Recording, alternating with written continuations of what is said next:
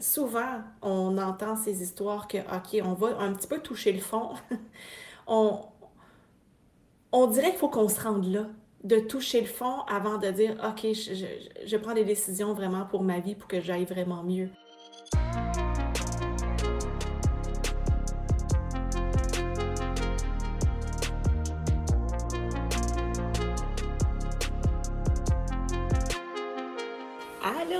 Terminé. Bon vendredi. J'espère que vous allez bien. Je sais que ça concerne la majorité des gens. Souvent, votre thérapie, euh, que vous soyez masso, euh, ostéo, acu, soins énergétiques et tout ça, souvent, je je dis pas c'est la majorité, mais presque. il s'agit d'une reconversion professionnelle. Puis du fait que pour moi, ça a été une reconversion professionnelle, c'est sûr que j'attire présentement des personnes qui sont en reconversion professionnelle il y a souvent une peur de perdre euh, du temps qu'on a investi ou de l'argent qu'on a investi en lien avec le fait qu'on a choisi un métier. On a mis du temps dans de la scolarisation, dans de la formation pour vraiment aller chercher une diplomation en lien avec un domaine. Et finalement, on expérimente ce domaine, puis on se rend compte finalement que oui, OK, c'est beau, ça m'amène comme une sécurité financière, surtout dans le domaine du salariat où où la, rentrée d'argent est plus stable et tout ça. Et finalement, on se rend compte que c'est pas ça. Euh, pour X raisons, soit qu'on se sent pas, qu'on sent qu'on stagne, ou encore pire, il y a une surcharge qui arrive, il y a une pression qui arrive, il y a un burn-out, un épuisement qui s'ensuit, parce qu'on sent qu'on a des programmations internes ancrées et que finalement, on se rend compte aussi que ce domaine-là n'est pas fait pour nous. Ce domaine-là, finalement, on nous épuise. Tu sais, il peut y avoir un paquet de raisons là, pourquoi un domaine n'est pas pour nous.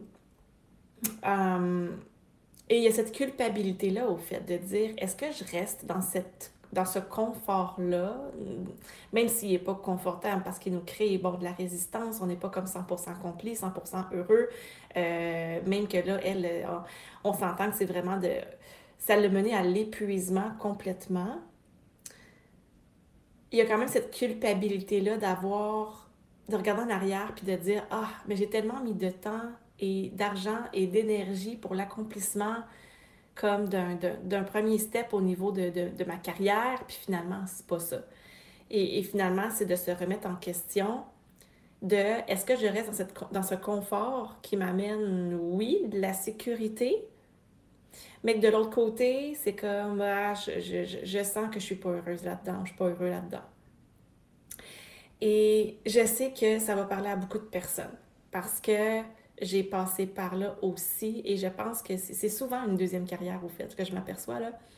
Euh, tout ce domaine-là des thérapies. Souvent, on l'avait déjà en nous, mais on, on s'imagine tous hein, les métiers pour que nos parents soient fiers de nous, tu sais, ah, euh, médecin, euh, comptable, tu sais, des métiers sûrs, des métiers où euh, on, va se sentir en sécurité, puis que les gens vont sentir qu'ils sont fiers de nous. Et là, finalement, on se rend compte que cette première avenue-là n'est pas faite pour nous. Et finalement, on se rend compte que, bon, on, on, se redirige vers quelque chose qui est plus aligné à nous, mais qui est souvent pas comme 100% assumé. Et si je vous partage mon expérience à moi, moi, je viens du domaine, bon, de, de l'enseignement. J'ai fait mon baccalauréat, mon, mon, mon cégep, même, j'ai fait en arts plastiques. Mon baccalauréat à l'université, je l'ai fait en enseignement des arts visuels, donc professeur dans les écoles en arts plastiques primaire, secondaire. Et on s'entend, là, quatre ans d'université, deux ans de cégep, puis, je l'ai fait même sur un petit peu plus longtemps, sur le temps de six ans et demi. J'ai investi beaucoup de temps, d'énergie et d'argent pour, au final, avoir eu cette bassesse à l'été, mon Dieu, on recule à quand? 2014? Je sais plus. C'est cet été où je me suis vraiment questionnée, c'est comme, OK, c'est comme, je sens, mon corps me dit que c'est pas fait pour moi, mais ma tête fait comme, fuck. Faut que j'aille dire à mon père, qui a investi énormément avec moi dans mes études, puis qui m'a épaulé tout ce temps-là de dire finalement, c'est pas ça. Et là, la tête embarque. Et là, il y a un discours comme interminable entre mon cœur, mon corps qui me dit non, et ma tête qui fait comme ça serait logique que tu continues dans cette voie parce que tu as un fonds de pension qui, est comme assuré, tu travailles pour le gouvernement, tu as deux mois de congé l'été, tu as des avantages sociaux, etc., etc.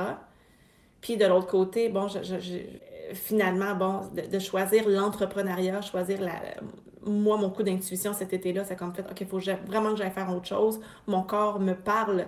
J'étais en pleine crise de ma maladie de Crohn. Il fallait vraiment que je, je, que j'écoute mon corps. Et je suis allée faire autre chose en massothérapie. C'était vraiment mon introduction ensuite dans, dans, le domaine de la massothérapie puis des soins corporels.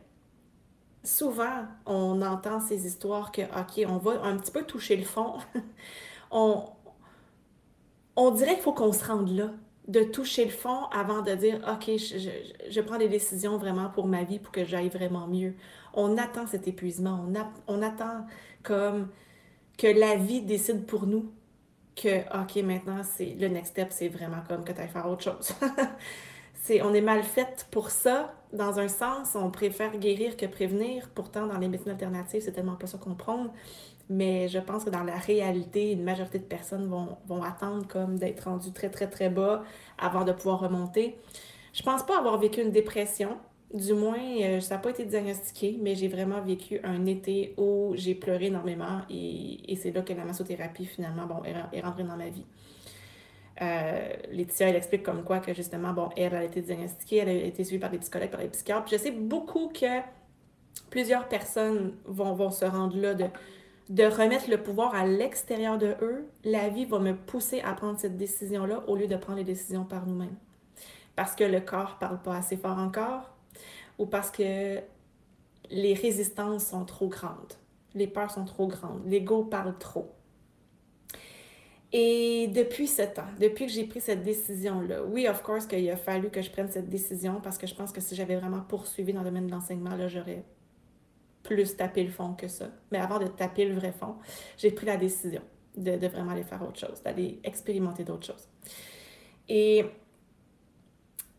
qu'est-ce que je veux que vous reteniez dans tout ça, c'est que même si votre discours à l'intérieur, entre votre corps, votre cœur et votre ego, il est très en opposition, euh, vous vous questionnez beaucoup par rapport à ça.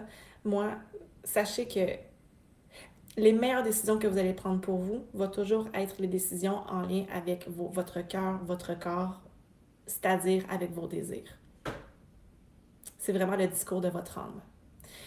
Vraiment, vraiment, vraiment. Parce que prendre des décisions en lien avec la peur, c'est jamais les bonnes décisions parce que peut-être que ça va vous comme soulager temporairement, mais le, questionnement va revenir parce que nous sommes venus ici sur Terre pour, pour nous accomplir.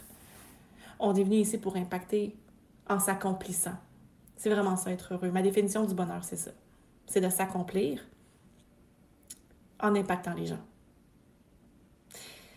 Et prendre la décision de garder un salariat parce que, tu sais, peut-être que vous êtes quand même pas si pire, vous allez me dire, c'est pas si pire que ça, je, ne sens pas que je suis en épuisement, je sens pas que je suis en train de, de, m'épuiser, mais peut-être que vous sentez quand même dans le fond de vous que vous n'êtes pas 100% heureux, que vous n'êtes pas 100% sur votre X. Vous savez que vous avez, vous avez le potentiel, mais c'est les peurs, les résistances qui font en sorte que vous ne prenez pas la décision encore d'aller vers cette voie. Hum, mais prendre des décisions vers ses désirs, on ne peut jamais se tromper. Jamais, jamais, jamais, jamais. Jamais. J'ai jamais vu quelqu'un prendre une décision en lien avec ses désirs, puis de dire Ah, je, me suis trompée à comme suivre mes désirs. Au contraire, j'ai tellement eu de discussions avec des, avec des gens qui se sont menés un petit peu, qui ont vécu l'échec, entre guillemets, parce que je ne crois pas en l'échec, mais bon, qui disent avoir vécu une forme d'échec, mais qu'au final, c'est pourquoi? C'est parce qu'ils se sont pas écoutés et ont préféré écouter les autres. Mais c'est quand que on, on, écoute, au fait, la voix de ses désirs, la voix de son corps, la voix de son intuition. Qu'est-ce que votre corps et votre intuition vous dit? Qu'est-ce qu'il vous dit? Et c'est de arrêter de remettre la sécurité dans les mains des autres versus se l'approprier. C'est pas vrai que le salariat amène plus de sécurité. C'est une illusion, c'est ce que la société nous fait croire. C'est une croyance qu'on a achetée. Mais on n'est pas obligé de l'acheter. Parce qu'aujourd'hui, je peux me dire, tu sais, quelques années plus tard, ça prend pas des années, mais tu sais, si je, si je me ramène à mon été où je me suis reconvertie, aujourd'hui, je suis entrepreneur, j'ai une entreprise et je me sens en sécurité. C'est faux de croire que l'entrepreneuriat égale insécurité financière. Une sécurité, une sécurité financière, ça se construit. Se sentir en sécurité à l'intérieur de nous, ça se construit. La sécurité, c'est pas dans l'argent, c'est pas dans une maison, c'est pas dans des biens matériels, c'est pas dans. C'est pas ça. C'est un, sentiment de sécurité, c'est quelque chose qui nous habite. Donc, ça se transforme. Ça se crée, ça se bâtit, et solidement. À la lumière de ce partage, vraiment la morale de ce partage, ce que vous devez retenir, c'est vraiment ça. C'est de choisir toujours, prenez toujours vos décisions en lien avec vos désirs et non pas en lien avec vos peurs. Parce que prendre des décisions avec ses peurs, c'est de choisir la voie de la facilité, qui est quand même inconfortable un peu, qui ne nous rend pas 100% heureux et accompli, versus prendre une décision avec ses désirs que oui, of course, ça va plus être inconfortable au début, mais après ça, vous allez être vraiment fier de vous d'avoir emprunté cette voie-là parce que là, vous allez comme vers la direction de votre X et de votre, vers votre bonheur.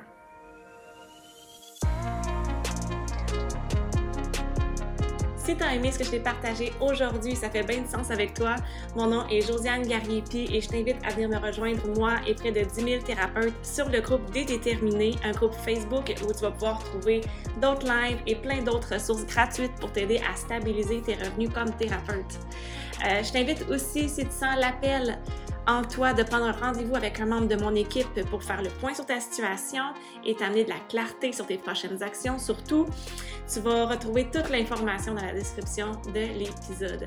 Merci d'avoir été là, merci d'exister. On se revoit dans le prochain partage. Ciao!